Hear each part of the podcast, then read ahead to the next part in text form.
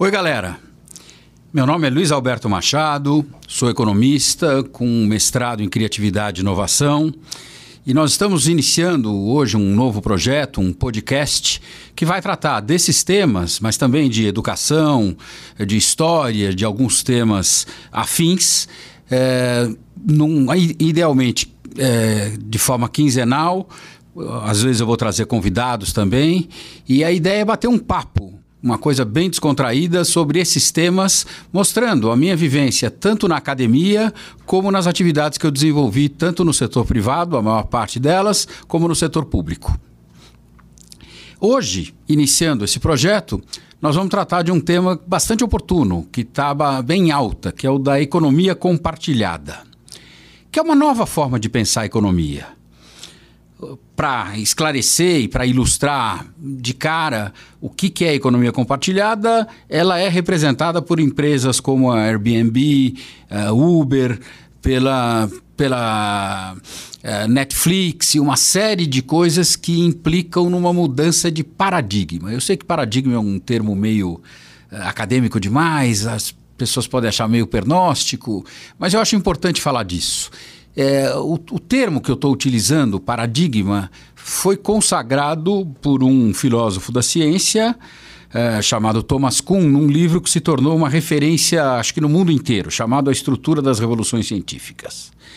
E o que é um paradigma? É um modelo é um padrão que as pessoas seguem por um determinado tempo, até que de repente esse padrão dá lugar a um outro padrão que muda completamente a forma de ver as coisas e de fazer as coisas. E no que significa, e o que significa então, o, o, no que, que a economia compartilhada implica numa mudança de paradigma? Durante muito tempo, eh, os padrões de consumo da sociedade capitalista eh, tiveram como padrão o ter um produto ou um serviço. E cada vez mais a ideia de ter um produto ou um serviço vai cedendo lugar à ideia de usufruir um produto ou um serviço sem necessariamente ter a posse desse bem ou desse serviço. É, qual a vantagem disso? São inúmeras. A principal delas, evidentemente, é, a menor necessidade de você empatar capital num produto que você não vai usar durante muito tempo. E esse produto pode ser um produto de baixo uh, valor unitário, mas pode ser um produto de alto valor unitário. Então, quanto menos você empata seu capital e deixa ele mobilizado, teoricamente você tem maior disponibilidade para poder utilizar esse capital, esse recurso, esse dinheiro em outras coisas. Muito bem.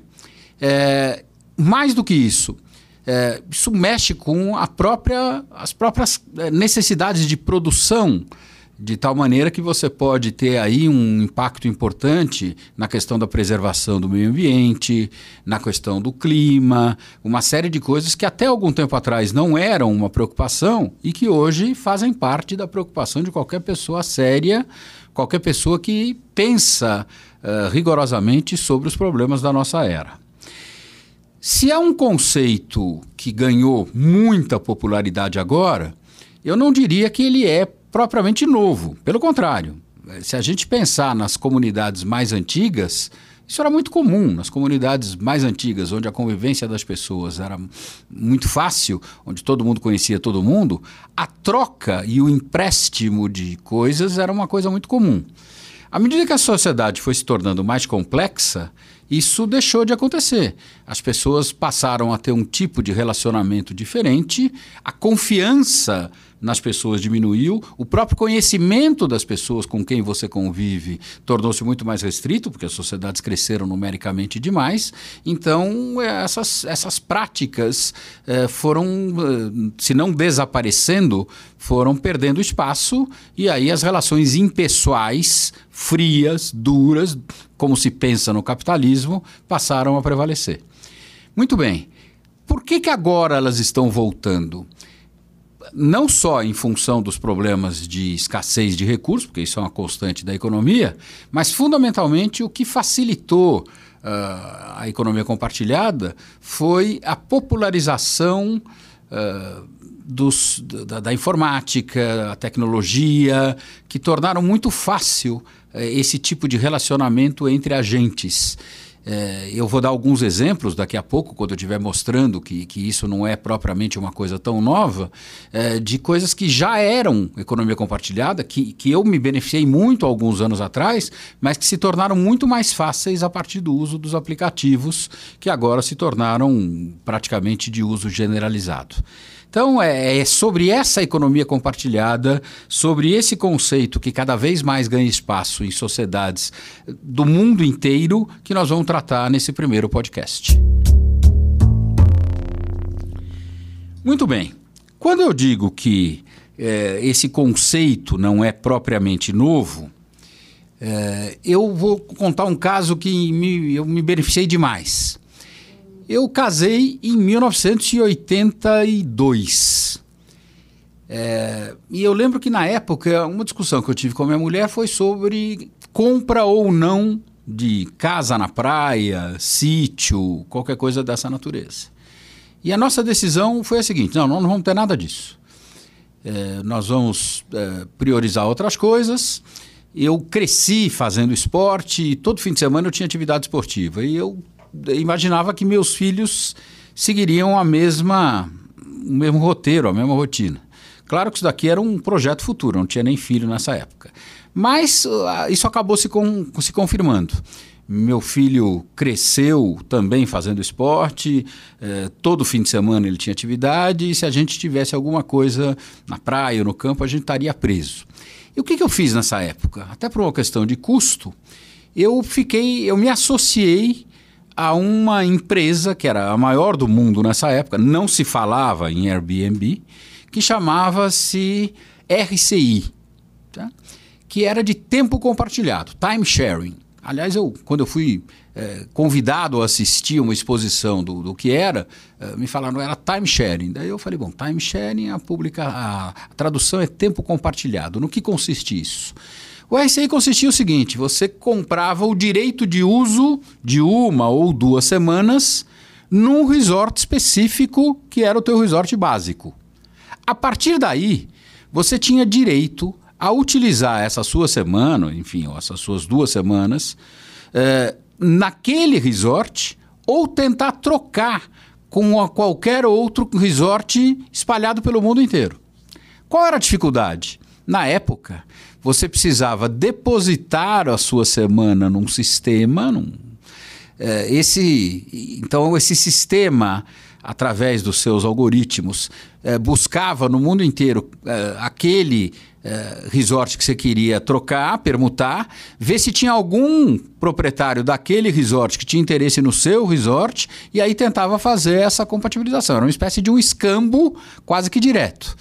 Claro que o, o, compartilhamento permitia, o organismo permitia uma, uma triangular para facilitar um pouco. Mas isso levava meses. Às vezes você ficava numa expectativa danada porque estava chegando a época da viagem e você não tinha confirmado a tua permuta. Hoje, com os aplicativos, isso é muito mais fácil, ocorre de maneira muito mais rápida e com muito mais facilidade. Muito bem. Eu conheci diversos e diversos lugares através desse sistema. O, o meu eh, ponto base era num hotel em Recife. Mas eu fui uma ou duas vezes para Recife, as outras vezes eu troquei a minha semana por semanas em Orlando, em Cancún, uh, em Punta Cana, em Punta del Este, enfim, em vários lugares do Brasil e do exterior, uh, sem, pagando uma taxa irrisória, que era a taxa de, de permuta, e com algumas vantagens. Quer dizer, além de eu não ter um custo adicional, eu tinha a vantagem, eu tinha quase que a obrigação de viajar, porque você não pode acumular três, mais do que três semanas. Então, se eu não viajasse três, três anos seguidos, eu perdi uma semana. Eu não queria de forma nenhuma fazer isso. Muito bem. Tempo compartilhado é exatamente a ideia da economia compartilhada. Uh, time sharing, né? quer dizer, a ideia do, do tempo compartilhado que, que tinha no RCI é exatamente a ideia do, uh, da economia compartilhada. Claro que hoje isso daqui cresceu exponencialmente. O Airbnb é uma ideia excepcional. Também não é nova. Como eu já falei, eu cresci fazendo esporte. E eu nunca vou esquecer que em 1974 nós fomos jogar, nós fomos disputar lá uma série de amistosos na Escócia e na Inglaterra. Na Inglaterra nós ficamos em hotéis. Quando nós chegamos na Escócia, em Edimburgo, nós ficamos numa casa de família. E o nome era Bed and Breakfast, uma prática ainda muito comum na Europa e que sobrevive ao Airbnb. Ou seja, uma família que tinha uma casa ampla e ela alugava um, dois, três quartos durante um período naquela época para aquela delegação de, de, de, basquete aqui do Brasil. Mas isso era uma prática muito comum que corresponde ao atual Airbnb.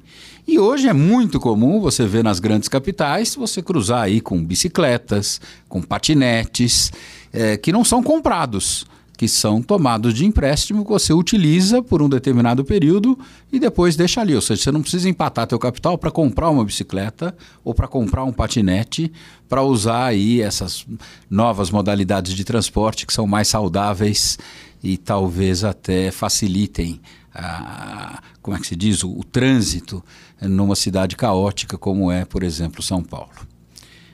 Muito bem.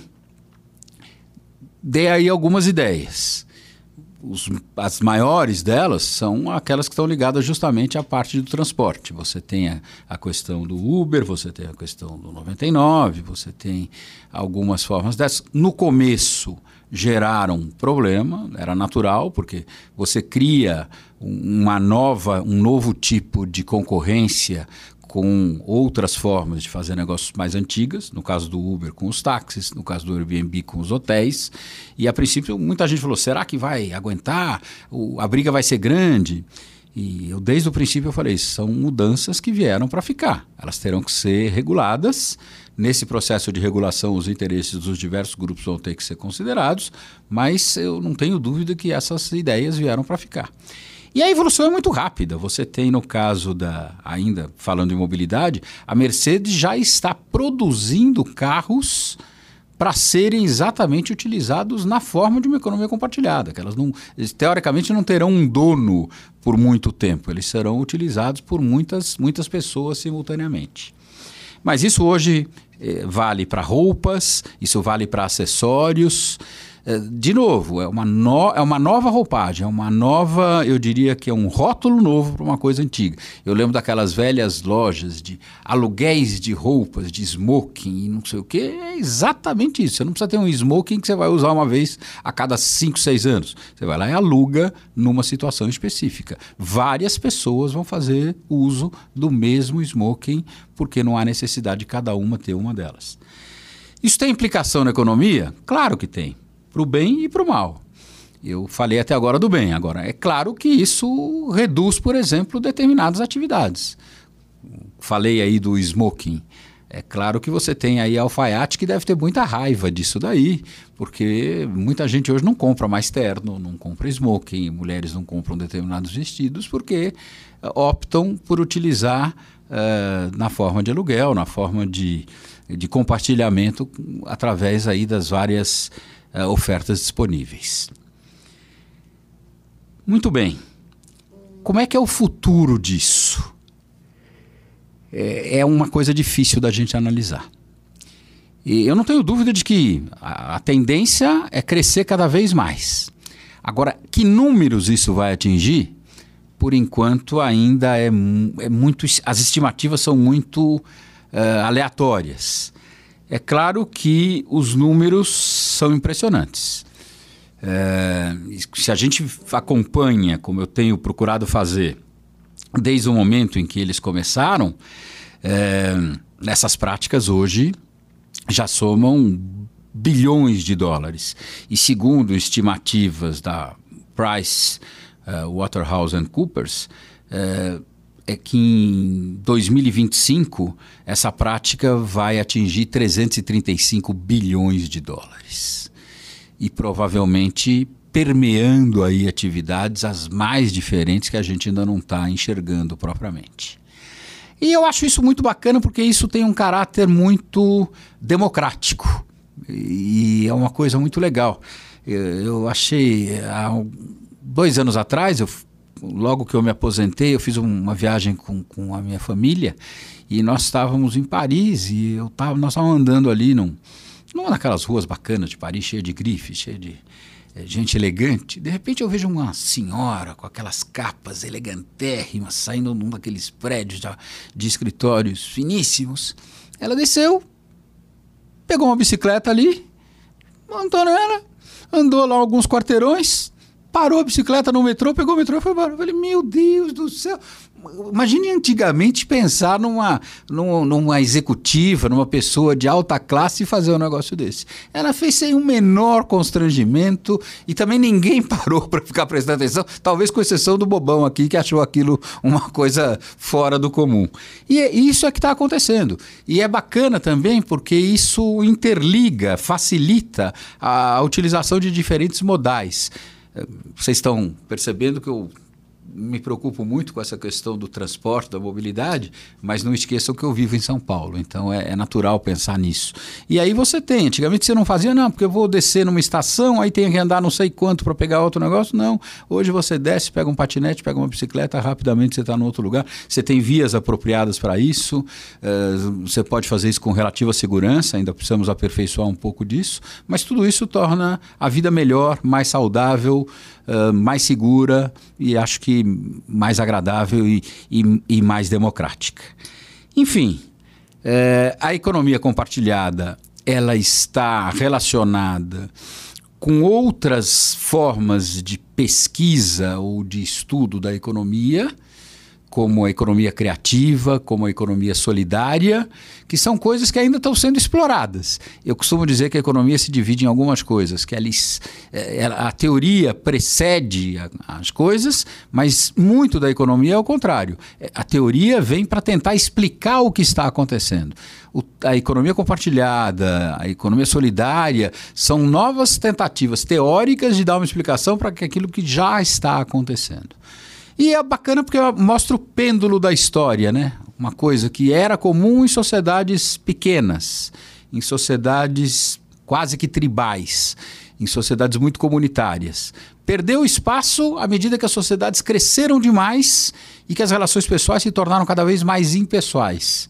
E essas novas práticas estão reaproximando as pessoas ou tornando possível uma relação mais próxima, mesmo que as pessoas não se conheçam diretamente para ah, compartilhar ou para usufruir de um mesmo produto ou de um mesmo serviço. Então, eu acho que é uma forma interessante da gente acompanhar a evolução dos tempos.